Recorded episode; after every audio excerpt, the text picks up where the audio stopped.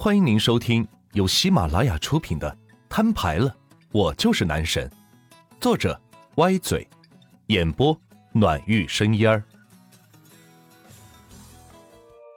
第六十九章，刚到这片区域，还不熟悉地理位置，打算这两天再找找中介公司买套二手房住住。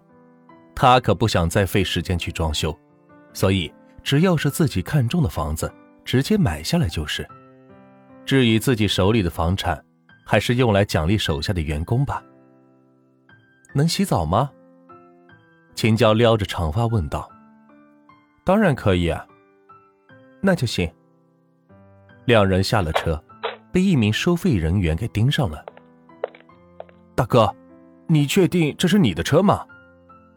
怎么，不像吗？万钱疑惑的看着收费员说道。这还是头一回有人质疑车子不是自己的，原来是万钱的车还没上牌。另外，车窗一个个都是裂纹，很像是暴力抢夺过来的车子。再加上万钱的长相，分明就是一名大学生，怎么可能开这么好的车呢？于是收费员过来问道：“毕竟如果这是赃车，他们可要承担包庇责任的。能把你行车证件拿给我看看吗？”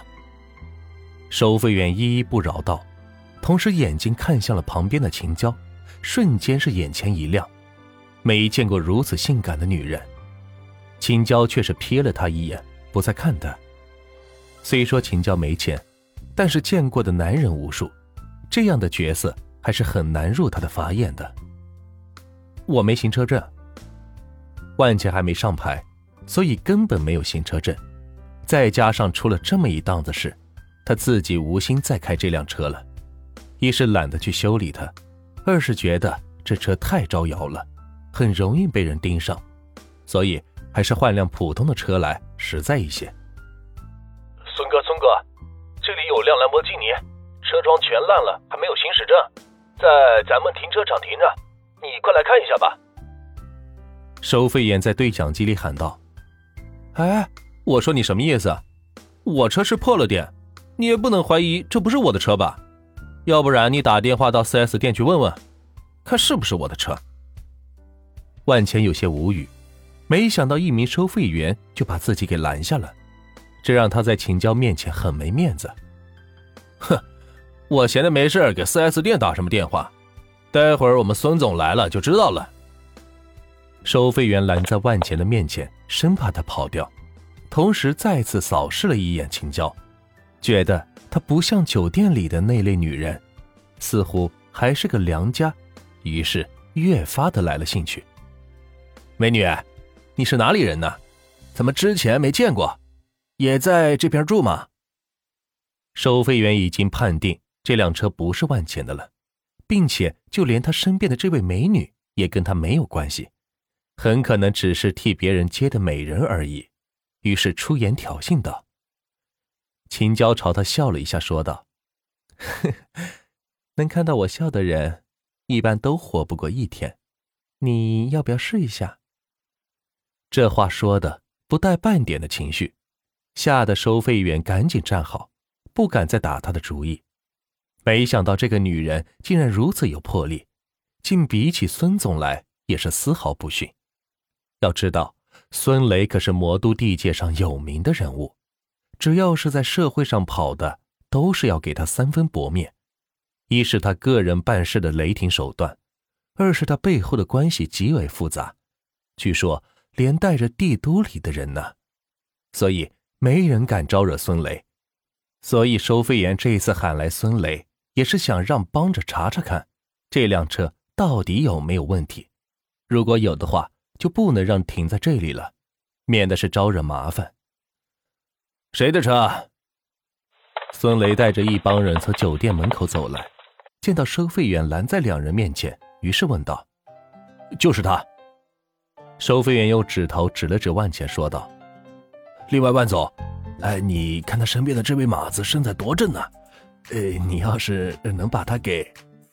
话没说完，只见孙雷拿下鼻梁上的墨镜，看着万钱，吃惊道：“您，您是万钱？”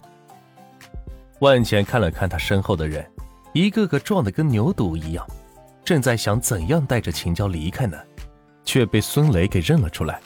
可是自己却不认识他。你是？万钱疑问道。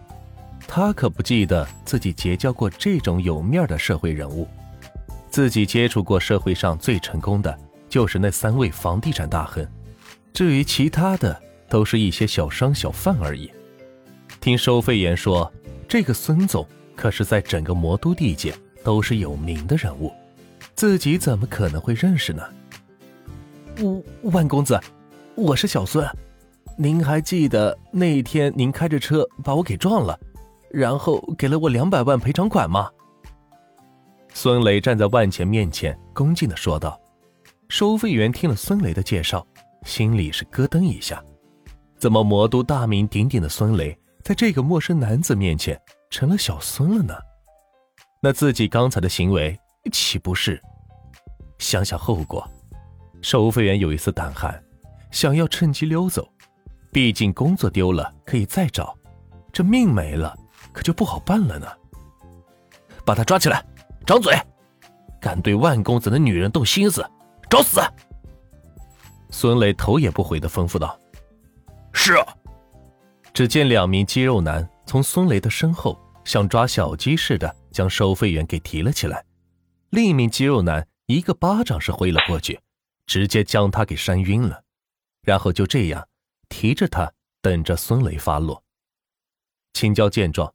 一把将万钱拉了过来，问道：“你认识他？”“不认识呀，你知道他是谁吗？”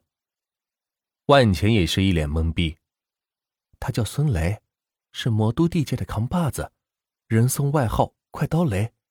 年轻时候能在你眨眼的功夫把你十根手指头剁下来。之前我师傅提起过他，你怎么会认识他呀？”秦娇小声说道，不过并没有畏惧的神色。只是在介绍一下他而已。我之前开车撞过他，撞过他你还能活着？